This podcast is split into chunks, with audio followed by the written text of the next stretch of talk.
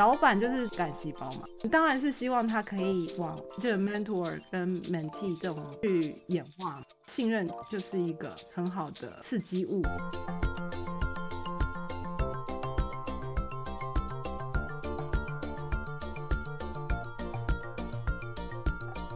大家好，欢迎回到三脚猫实验室。今天在实验桌旁跟我们聊天的还有文威，Hello，大家好，我是文威。然后还有 Mike。大家好，我又来了，对啊，大家最近还好吗？还还 OK 啦。对，最近昨天看了《晋级的巨人》，觉得很伤心，推荐大家去看。他到第三第三季嘛，对不对？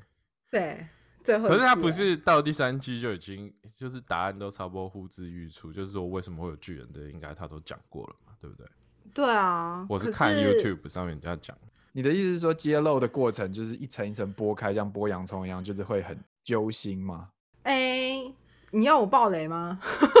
你小心哦、我们整个 podcast 被人家想爆 ban 掉，人家就按在这边按暂停，对，不听听到一半你在爆雷，呃，你看了就就知道。它是一部很好的戏，这样应该就可以了。对对对对，看了就知道。对，我是这礼拜看到那个德州那里，然后很冷嘛，嗯嗯，就有出现海龟停车场，就觉得还蛮可哦爱的。什么被冻僵的海龟，然后被移到室内里面取暖。对，哦，因为他们人他们是冷血动物嘛，所以他们就有那个嗯 coast down，、然后他们就出现，就就他们没办法游，好像就被捡起来，我不知道怎么捡起来，在海上被捞起来还是怎么样！然后就被送到某个地方去，然后他们就铺那个防水垫，然后把海龟一只一只摆好，嗯超多只哎、大概几百嗯只吧，然后就每一只海龟就这样摆好，然后就像停车场一样，非常有趣。冻僵到不能动了。对啊，因为我以前在佛罗里达附近，就我住的地方附近有那个海龟的救治中心，它也就是那种大水缸，然后海龟在里面游来游去。我跟你讲，海龟游泳的时候让人看超级疗愈的，它就像飞机在飞，很慢的飞机这样。对，可是它在海里怎么会被冻僵啊？好问题，我不知道，我不知道他们是冻僵了或太冷，然后跑到沙滩上被抓起来，还是在海上被抓起来。可能因为我有看到的照片是那个船很大，嗯可能应该是在海上嗯，拯救了，然后把它拿起来。细节是怎样我不知道，我知道它被排开的时候看起来很可爱。哦，我看他们应该也很无助吧，嗯，对啊，就是嗯我在海边好好的，默默的抓起来。对，被捡起来。哎，之前二零一四年麦克还在 Florida 吗？二零一四年在啊，嗯，那那时候有下雪吗？哦没有啊，你没听过一句话叫 National Hate Florida Day 吗？那一天就全国都讨厌佛罗里达人的的日子，因为就整个全北美都是蓝色、是绿色的，然后只有那里是橘色的。哦，所以那你说温度嘛？蓝色、绿对色。对，所以在就只有我们那里是温暖，然后其他的地方全部都很。可佛罗里达很冷的时候，会有个问题，就是它很冷，然后那个伊瓜纳就是那什么绿鬣蜥，嗯，就会也是 coast down，然后就会从树上一只一只掉下来，嘣，那就开始地上捡到绿鬣蜥，然后 他们就说，其实也不叫绿鬣蜥，应该反正就鬣蜥一种，大概六七十公分吧。大家就说你把它捡起来，让它保暖一下，呃，寒流过去以后它就好了。哦，那他们就会，他们就 coast down，然后就直接掉下来这样。哎，麦克 cost down 中文是什么？我已经放弃了啦。我觉得我们可以慢慢进入主题了。嗯，要吗？好啊应该，可以吧？我们今天聊的是 mentor 哈，导师，导师。你说那个什么选秀的导师吗？然后从椅子这样转过来。嗯就决定是你了。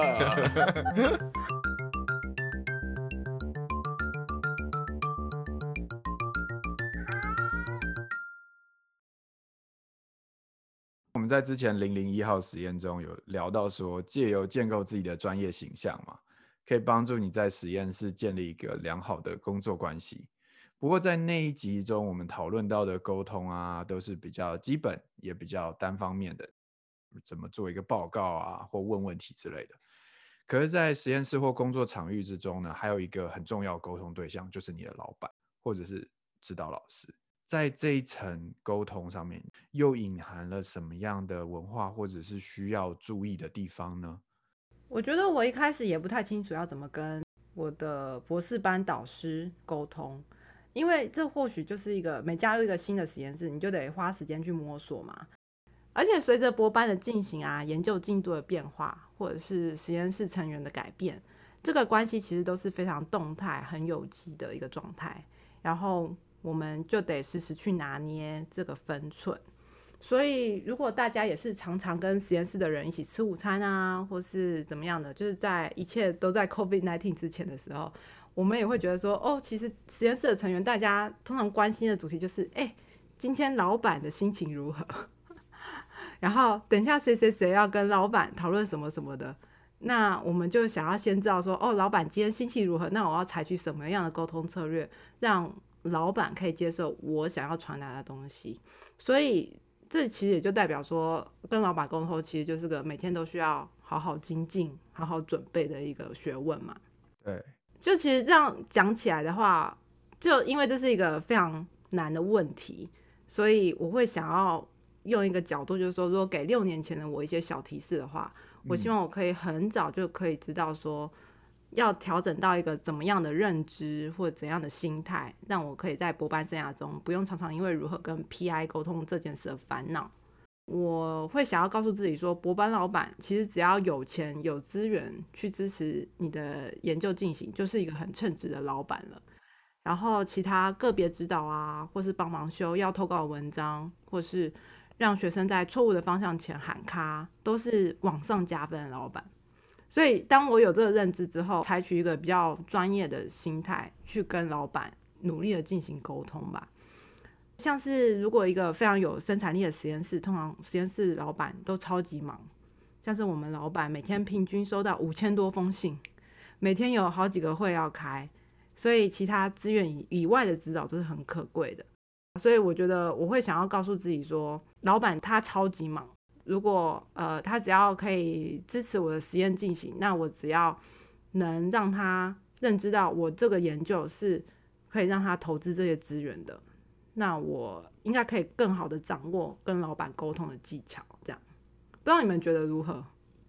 所以你在你的角度是说，把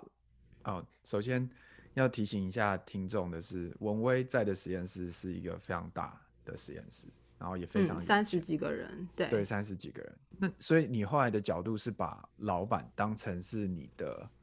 就是赞助商这样子的概念吗？没错没错。钱，然后让你去做实验，然后你对他其他的指导啊、修报告啊、练习讲啊，或者是这些东西，你都觉得他是额外的这样子。我就觉得是一个加分的，我会很感激他可以做这件事。可是我有一个问题，如果我们用 PhD 的目的来来来思考这个角度哈，就是就 PhD program 它有一个最终的目的，其实是要去培养下一代研究者。对，我在想，你刚刚提到说，你觉得做老板他最低限度要满足的条件是他必须要能能支付这个实验室的开销，可是。如果只有这样的话，好像比较难去说这个人他最终会长成一个很好的学者。应该是说，老板比较是有种身教来代替言教的感觉吧。就是他在他的职位上做他最应该做的事，就是申请经费，然后他在看你的研究的时候给你一些回馈，那你从他的那些回馈中学习到他看事情的方法。学习他该怎么去对待科学，我觉得比较偏向是这样子的。这样讲好，就是不能讲说你说的这是错。嗯，刚刚听你这样讲，我会觉得说这这个方向是对的，而且我们也必须考虑到，就是实验室这个现实的环境，还有非常残酷的学术学术环境，其实不允许在这个过程中资源有一些许的浪费。对。然后很多实验室其实不管是大的实验室，像你们实验室一样，或者是像中小型的实验室，其实。为了求生存，计划主持人的时间都是极为珍贵。但是我只是在想说，好，我这样讲好。我认为 PhD 跟 Postdoc 这两个阶段，其实它都是一个对未来的投资。一是因为说你有一个方向，就是说你你可以以后有更好的学术表现，你可以走上比方说教授这一条路。我我觉得那个对未来的期待会让 PhD 或者是 Postdoc，其实对于从教授那里会有多一点的需求。当然，你刚刚的说法就是说，呃，是以以身教代替言教这种状况，我觉得这也也不是不行啦。但是我会反过来去想，是说，呃，实验室计划主持人其实潜藏在他表面上没有讲的下面，其实他是有义务要去指导跟引导他下面的学生。对啊，可是现实就是他们没有时间呢。对，我觉得这边牵扯到一个非常重要的问题，在台湾的时候，你可能会叫你的实验室的主持人叫做你实验室的指导老师，嗯，或者是有些人会说啊，这是我老板，因为他毕竟付你薪水嘛，然后也就像文威说的，提供钱让你去做实验。嗯那在美国有没有这种概念呢？他们会用一个词叫做 mentor，嗯这个词，我觉得如果翻成中文，你也可以翻成导师啦。但是我觉得在英文上面的意思，跟我们中文对导师这两个字的认定不太一样。嗯嗯我是这样去看的啦，就是呃，实验室主持人，我们一般讲 PI，其实是一个 title，他手上拥有这个资源，然后他有办法去管理他的实验室。通常学生去加入或是 postdoc，然后你去选择某个实验室，你就是就是因为你老板养得起你嘛，所以你跟他本来就有一个对价关系，就是他他拿钱出来，然后你做事。我觉得这个对价关系没有错，只是他在学术框架下面，他不是一个标准的雇佣关系，所以他有义务要提供资源给你，而你也有义务要提供产出。对，那我觉得这是先定义出来，就是说这是我们和 PI 之间规。对，所以这就是就是我刚刚讲的，先有这样的心态去定位好之后，或许再来看跟老板的关系会比较清楚。对，那我们就来再进到下一步。嗯觉得我们可以把它分成三个阶段。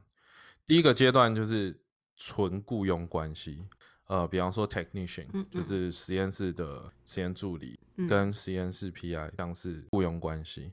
我不觉得纯雇佣关系是单纯来看学生或者 postdoc 这个阶段。那学生跟 postdoc 阶段，我觉得可以，他会到下一个层次，就是呃比较像是 research advisor，他给你的是科学上的指导跟科学上的建议。我觉得这些东西非常重要。一个称职的老板，他必定要提供这个程度的建议，没错，对不？对？因为不，他如果不这样的话，你们没有办法去完成一个任务，对你不知道他要的目标是什么。对啊，那我们刚刚谈到的是称职的老板，那可能你还会再讲第三层面。对，所以再推到下一个层面，其实是 mentor 跟 mentee relationship。嗯嗯在学术环境下，绝大部分的 PhD program 都会对 PI 有第三层的要求，但是我觉得重点重点在这里，就是即便有这个要求，做不做得到，其实非常仰赖 PI 个人他的经验还有他的心态。所以第三层 mentor 跟 mentee relationship 就是一个称职的 PI 有对 PhD 跟对 postdoc，他应该要能指导他一个方向。然后这个方向是延续可能七八年甚至到十年，他是对职涯上面有一个规划，或者是甚至在已经超出他能力范围的时候，我觉得 mentor 本身要能意识到，就是这个也超过他能力范围。要有这个意思。另外一方面是被指导的人 mentee，他必须要有意识到，就是说他对自己的质押要有想法，他不能没有想法，就只是坐在那里被动的接受所有的指示。他必须要知道，他如果不知道未来想去哪里的时候，他也必须要开口问。就是说，他这个互动关系必须要形成，然后他是一个更展延的更长，甚至我有听过，就是这种 mentor mentee relationship 从五年、十年演，甚至超过到十嗯年以上的。我这边想讲一下，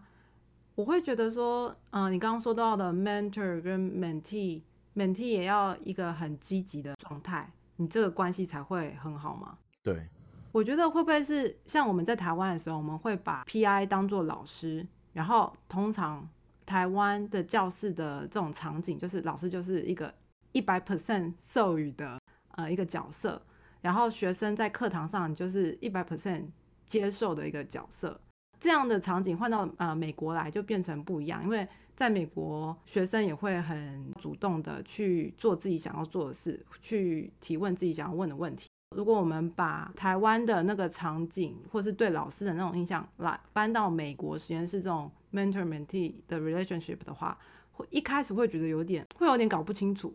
对，对我同意。其实我觉得文威讲到这个就是一个非常重要的所谓的 mentor mentee relationship，就是他这个沟通是比较双向，对，就是 mentor 和 mentee 他们要先互相沟通，那这样子 mentor 本人呢才能根据 mentee 他的特个性啊、他的擅长啊，还有他的弱点，嗯去给予比较适切的建议。mentee 呢也会因为透过沟通，所以建立了一个跟 mentor 的信任关系以后，会比较相信的，会比较放心的把一些有时候甚至是内心深处的事情跟 mentor 分享。嗯 mentor 和 mentee 的关系，它其实并不仅止于，就像刚才 Mike 说的，是科学上面的请教。如果今天你有一个好的 mentor，你其实是可以去找他问：我现在拿到了两个博后的机会，那你觉得哪一个对我的职涯发展比较好？嗯或者是说我今天遇到了某个问这可能是跟我合作者假设沟通出了问题啊，你可以很放心的去跟跟你的 mentor 讲说，哎，我现在遇到了这个问题，你可不可以告诉我说，如果是你，你会怎么解决？这样子。对。那我这边想要问浩文，就是你觉得你跟你实验室老板相处的情况会是怎么样的呢？他其实就算我的 mentor，其实我真的会跟他，我我真的会问他说，那如果我以后要做这件事，你觉得在这样专业领域上面的发展好不好？所以等于说，你跟你老板一开始沟通，其实就蛮顺畅的吗？你就像刚才麦克讲到三个层，我因为一开始进来不是助理嘛，我一开始进来就是学生，所以我曾等于是从第二层开始爬。这个过程中，其实就是累积了我跟我老板之间互相的认识和信任。就像我之前举过的例子，就是说我没有办法在同时进行很多个研究计划的时候，然后老板突然走过来说：“哎、浩文今天在做什么？那你跟嗯我讲 A，然后我在做 B，然后我就会宕机的那个例子。那所以这其实也是一个透过沟通，然后透过他对我的观察，他后来发现说，哎，等到浩文做一个段落以后，浩文他会自己整理一个简报，然后我们就这个简报来讨论。啊、所以这是我们之间就科学上这件事的沟通，我们自己磨合出来的一个独有的方式。那另外一个就像是他对我报告的指导，一一样也是上次讲过的例子，他会建议我在报告上写很多字，嗯然后这是为了克服我在某些程度上的紧张，然后避免开场会有问题或者转场会有问题的这件事情。那这些都是从我看来，呃，即便放在实验室，大部分跟大部分人比较，它是适合我的的方式，而不是适合所有人的方式。嗯所以因为他对我的了解，所以有这个克制化的过程。你觉得养猪实验让你得到你老板很大的信任吗？因为毕竟这一开始就是个对一个博班初期的学生一个很大的任务嘛。我觉得这是其有点对他来讲是不得已，因为哦那时候有个学长毕业了，需要有个人填这个空，对，然后我也愿意去填这个空。嗯同一期进来的同学们或博后，他们不会没有做这个选择，就没有人想要去做这嗯个。对，所以这是一个互相的过程。那当然，他跨出了这一步，说好，我选择相信浩文，然后到最后，这个信任关系有被建立起来。哦，现在这个信任关系其实是双向，就说不只是他信任你，也要信任他。就像我也讲，我们有那种早期东方那种概念。如果我今天去找一个老师啊，我去拜师，然后我脑中就会想象说啊，那就是孔子，然后我就要拿束修，拿两拿两条腊肉，然后还去找孔子，然后你就拜入师门嘛，对不对？所以你就会觉得说，好，你应该要自带就是信任，不只是信任，我觉得更有点像忠诚感。你不觉得像是武侠小说里面，你拜入某一个门下，对，然后就不能去学另外派的武功嘛？对，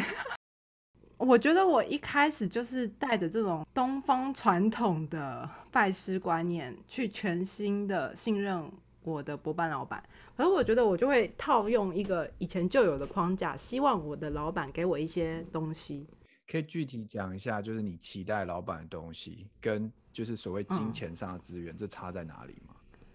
像我期待他给我一个题目之后，好，那我现在我要做哪些研究方向？那我希望他可以给我很具体的指示。可是这个题目的东西其实是要自己去嗯发展、去建构的。文威，我觉得文威刚刚讲一个非常棒的东西，这样讲好了，PhD program 都会有一些比较软性的课程，你会开始听到 mentor-mentee relationship 这个概念。所以我觉得一开始会就像文威一样，我们会把我们过去的那种概念套用到美国的这个情景。哦，就是一种期待的落差或认知的落差这样子。对，对我其实我觉得我我得到的心得跟我也很有点像，就是事实上他能做一个称职的 research advisor，其实就已经非常好了。对，一旦你认知到说，其实一个教授他能做一个好的 research advisor 就很好之后，你突然会发现，你其实第一个是你要你可以放下某些无谓的执念哦，没错，这是第一个。然后第二个是，其实你反而可以往外去寻找 mentor。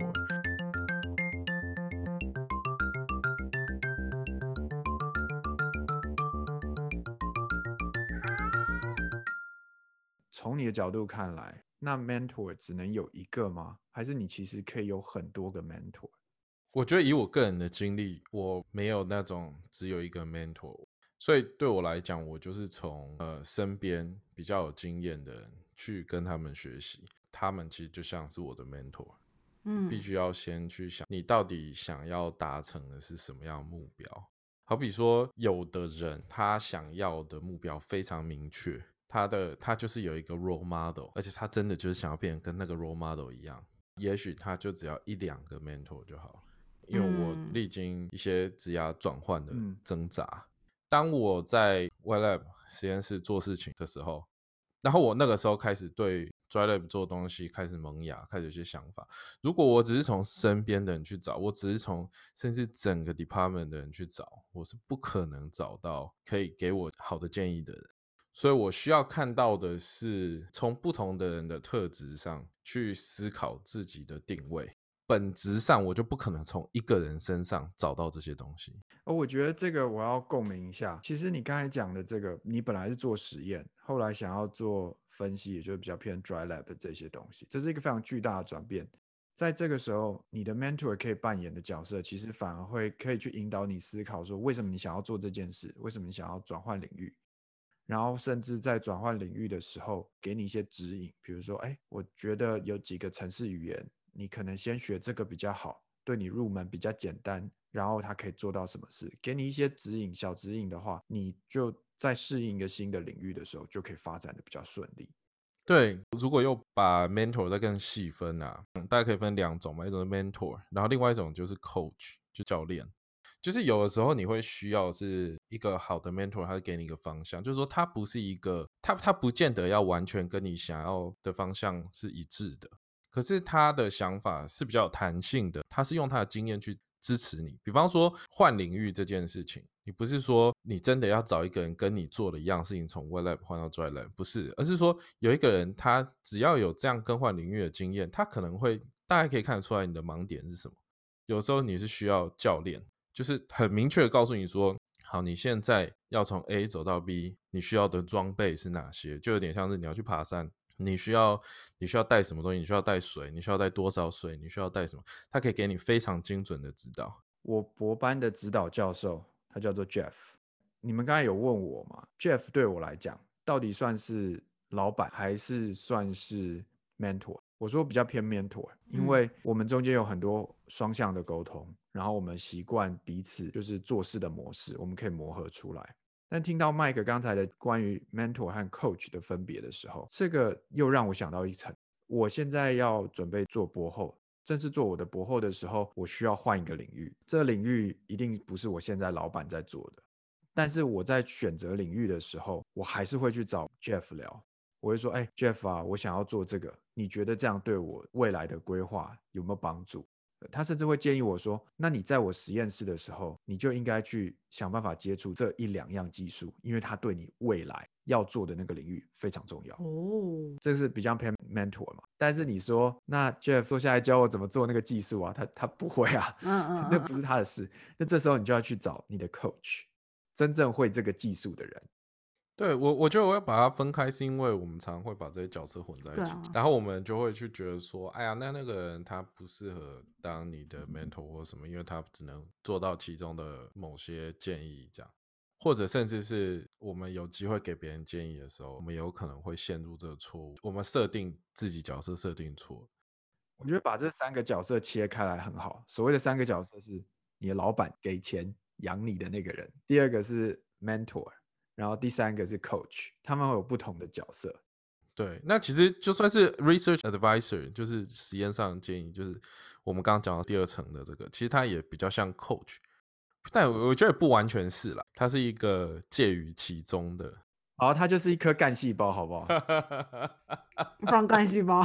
那它有一天可以变成 mentor，就随着你们两个互相的那个，就是你们的化学关系，交互作用。对，你们他可以变 mentor。他有的时候可能是年轻的 PR 啊，他对人生的体悟可能或者是职涯体悟没有那么强，但是他技术很强，他可能就会分化成你的 coach。对，有一些老板就 是，那他也没有很多时间分享人生的经验，只能靠你被动的去学习，那他可能就比较偏向老板。就我们一开始进入博班或一开始加入一个实验室做博后的时候，你最先就是遇到这颗干细胞嘛，就是你的研究上的指导人 （research advisor），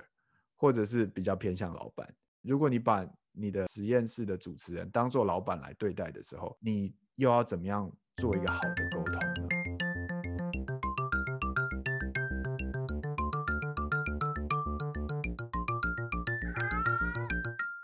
建立一个信任基础是一个非常重要的事，所以我就我推荐就把老板当做 Review Three 来沟通，就是说在计划一开始的时候啊，就得跟老板每次进度报告来回讨论这个题目的 niche，就是利基市场，然后跟我即将要进行的分析研究。所以当老板丢什么质疑或是问题出来的时候，你都要好好的接下，并且阐述自己的观点，去安抚老师心中的质疑，然后慢慢的在老板的心中建立你这个人对于这项研究计划的可信度，也就是 credibility。这又扯到就是上次我们说到的上台说故事的能力，就是在报告进度的时候，你就得好好的阐述这个故事。像是我就会才我就会说，哦，我证实了 A，那早期的我常常就停在 A 了，这个这个步骤了。但现在我进化了，就会顺便说，接下来我预期我可以看到 B、C、D，然后可能会有什么困难或是什么挑战，那我预计用什么样的方法去解决它。那大家对于这个研究计划的未来跟现有的困难都有一样的共识，那计划的进行脑都要会比较顺利。皮卡丘变雷 丘吗？皮卡丘变雷丘了，我相信听众也可以跟我们一起进化的。我我觉得刚才我觉得文威讲到一个非常好的例子，就是你要建立跟你老板或者是你研究上的指导人有一个信任关系。那在这边，我想要很快的带出两个观念，也就是近几年来很红的。第一个是所谓的向上管理，第二个是所谓的微管理，就是 micro management。那微管理这个词呢，是比较偏向负面的一个形容词或者一个状态。那它主要讲的是你的上司，他会无微不至的 关切你的进度，甚至下指导棋的那种状况。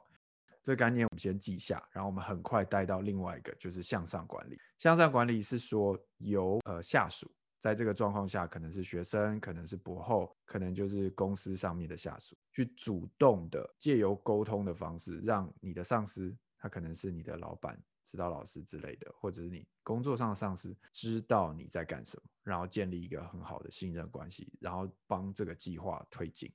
那其实刚才文威讲的这个主动对老板做沟通，然后建立老板对你的信任关系，其实就是向上管理中我觉得非常重要也很基本的一环。微管理在某一个程度上是每个人那那个领导人的个人特质，但也有可能是因为他对这个新进下属的不了解，对他能力的不了解，或者是呃个人特质的不了解，所以他会想要有点我们以前说的盯紧一点。如果他今天不是非常病态的，就是每个人都这样盯紧一点的话，其实很多你看起来像是微管理这个状态，是可以透过你积极的做向上沟通，建立你跟老板的信赖关系啊，去做解决。哦，这两个点其实跟我们今天讲的找 mentor 的主题有点岔开，但是呢，它其实是在面对老板来讲非常重要的呃一个观念。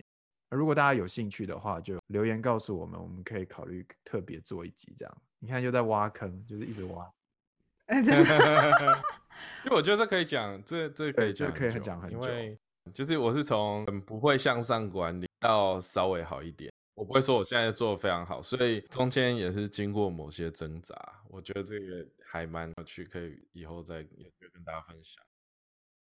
哎，不过我觉得你把这两个观念说清楚还蛮不错，因为这就代表一个变化过程嘛。然后，可是我们常常在初期的时候就会卡在那边，就说啊，老板这样对我微管理，他好像不是个好老板。可是，当我们弄清楚他背后的原因之后，那你可以采取向上管理、向上沟通的方式。也许这个看似可能不是个好老板的老板，其实是个对你非没常适合的老错板，。没错，而且，嗯，老板就是在还没有信任基础下的一个呃稍微分化的干细胞嘛。那当他要，那我们当然是希望他可以往就是 mentor 跟 mentee 这种去演化嘛。信任就是一个很好的哇，怎么样？我觉得这个延伸真的非常厉害，对我同意，那就塞头砍就对了。哎，对，我觉得我威的延伸超棒，因为 他就等于是说，如果你一开始错误的认知，把你的老板认为为管理，然后他是一个负面形容词，你很难跟他建立一个良好的信任关系，他就不可能分化成 mentor 和 mentee 的关系，对，你可能就永远跟他卡，就是本来只是一个干细胞，就是 scientific advisor，就会分化成就是老板，就是那种很嗯僵化的关系。对对，所以我不小心分化成癌细胞。你说你吗？你自己本人吗？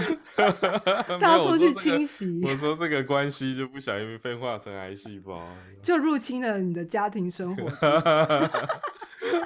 简单来讲，我们今天讲那么多，就是希望透过这些经验分享，然后帮助大家把自己的上司或者是你的实验室的指导教授都分化成 比较偏向对你有帮助的 mentor，而不是比较冰冷的老板的关系。对对我们刚刚有提到，就是你的 mentor 可以是很多人嘛，有点三人行必有我师焉的感觉。那他可能是你现在实验室的指导老师，也可能不是。你在实验室内外，你有没有什么其他可以称为 mentor 的人？然后这又是怎么样建立的呢？有，嗯，在实验室内，就是就其实我博班过程中，我更多是从实验室中的成员学习，因为我们实验室很大嘛，然后大家都非常的有才能，然后呃，实验室内我的 mentor，我现在认为是两位美国人，跟我也是朋友，所以我们比较像是同才团体，就是一个 peer group 的关系，然后同时也是互相的 men。在我博士班后期的时候，我们每一周都会坐下来讨论彼此的研究计划一次，然后像我有什么新发现，我就会跟他们说。然后当受到这两位科学家认可之后，我就可以更有信心的去跟我的 PI 报告我的新发现。通常 PI 的反馈也不会离太远。那文威你是怎么找到那两位 mentor 的？我觉得主要是因为我们共同经历了一些事情，有革命情感，像是晚上的，像是帮老师的研究计划赶分析啊，或是赶研究成果，或是啊、因为我以前做过一点 wet lab，就一些实验的东西嘛，所以我在我同事需要的时候，就帮忙确认说，哦，像是要怎么计算 plasmid 那个肢体要多少量，这样小小的事，然后一点一滴累积起来。然后像是我还记得二零一七年的圣诞假期，我们三个十二月二十六号就都回到实验室赶年底要投的 paper。然后那时候圣路子就很冷嘛，校园跟实验室也都冷冷清清的，但我们三个就帮彼此带咖啡啊，或是点心啊，忙到昏就昏天暗地的时候，就抬起头就是大喊，互相大喊，好温。馨哦！我的天哪，对，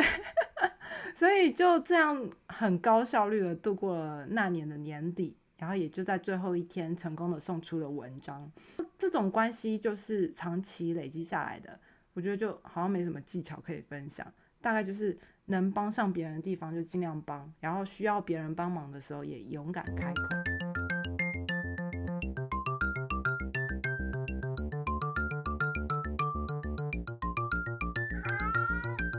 我们刚才有讲的是实验室的关系，那主要是从一开始的 scientific advisor，就是我们开玩笑说的干细胞，然后它可能会分化成老板，它可能会分化成 coach，它也可能分化成 mentor。那这是实验室上面的关系。那很多人超出实验室以外呢，你走进职涯发展的时候呢，你就走进真的是你在工作的时候，职涯生涯中的 mentor 跟实验室的 mentor 又有什么样差异呢？你们觉得？我觉得有差。我现在回过头去看，我觉得职业生涯的 mentor 其实搞不好比实验室的 mentor 还重要。问题是这样，就是我觉得实验室的 mentor 他就在一个限定的范围内，然后我们对他有限定的期待。嗯，所以其实要找到实验室的 mentor 是比较容易，但是我觉得职业生涯 mentor 比较难找到，是因为如果你不确定你未来的方向，你其实不知道你要找谁。你我觉得你可能对自己要先解释的很清楚，就是你未来发展要朝哪个方向。因为这样讲好了，我觉得 mentor mentee 的这个过程要培养，最大的问题就出在于你往往是你不知道下一步要怎么走的时候，你才会想要问人嘛。对。但是如果你知道你下一步要往哪里走的时候，你大概知道你要找什么样的 mentor，所以你势必会经历一段时间，就是你脑袋充满一堆问题，但是你却没有办法找到对的人。嗯，我觉得这个东西有这这个东西有个能力需要培养，就是你必须把你的问题用更完整的文字叙述出来。然后我觉得不要小看这件事情的难度，它会第一个面临到的冲击就是你到底够不够了解你自己。比方说你不够了解你自己的状况下，然后人家问你说啊，你以后想要往哪里发展？你就说哦，我好像呃，好像业界一开始薪水会稍微高一点，那我去业界好了。可是这会立刻就走上一个偏颇路，不是说往业界方向不好，而是你往业界也有很多选择，那你要选哪一个，对不对？那可是为什么你会讲说，我觉得那个叉叉叉薪水比较高？很大一部分其实是你在掩盖什么东西。我们给自己一个很便宜的借口，对你日常生活闲聊或对谈这种很便宜的借口打哈哈过去就算。可是当你要去找一个 mentor 的时候，你必须要真的跟他讲说你的需要是什么。他也必须要知道你到底为什么会这样想，那你没有办法具体的讲出来，你就会你这关系就建立不起来。所以说，我们可以退一步想，在业界，因为你没有一个所谓的指导老师或者 scientific advisor 这个概念，因为你出了实验室嘛，所以其实在这边的干细胞，应该是先从你先找到对的人问一个问题，然后你的意思是说。从找到对的人问一个问题，然后经由长时间的累积跟他信任、彼此的认识，然后有一些这个所谓的对的人，可能可以发展成你的 mentor，然后你可以成为他 mentee 这样子。对，我觉得这个搜寻的动作很重要。你某种程度上，我觉得你的价值观不用完全一样，但是你要能接受彼此做事情的风格。那你心中有没有一些想法，是说这几类人可能有某些的人格特质是不适合当 mentor 的？我觉得不适合当 mentor，就是个性上比较负面或者比较封闭的。还有一种就是你跟他的价值观差异过大，但不是说完全找跟你一样的，因为你找完全跟你一样的人，你没有办法学到东西，你会变成你只是在跟他共鸣、取暖，对，共振。但我觉得有时候是要去看那个人，他身上其实某有有一部分的特质是，他可以不断的让你去思考，让你去挑战你自己的想法。那我觉得这种人就很适合做 mentor。我我不知道这样讲大家能不能想象，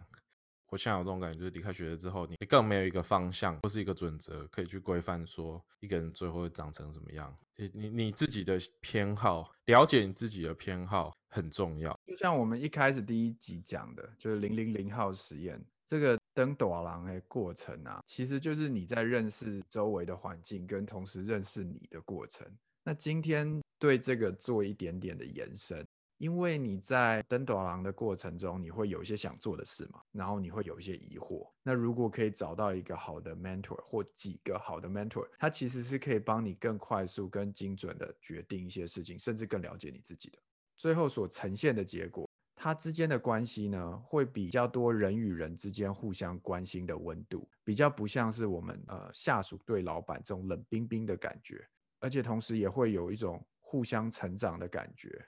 希望大家在认识自己之余，然后认识这个环境的时候，也可以找到属于自己的 mentor。然后，当然也希望大家在行有余力的时候，可以帮助别人，然后甚至成为人家的 mentor，然后跟你自己的 mentee 一起成长。好，那很感谢大家今天收听三脚猫实验室。大家拜拜，拜拜。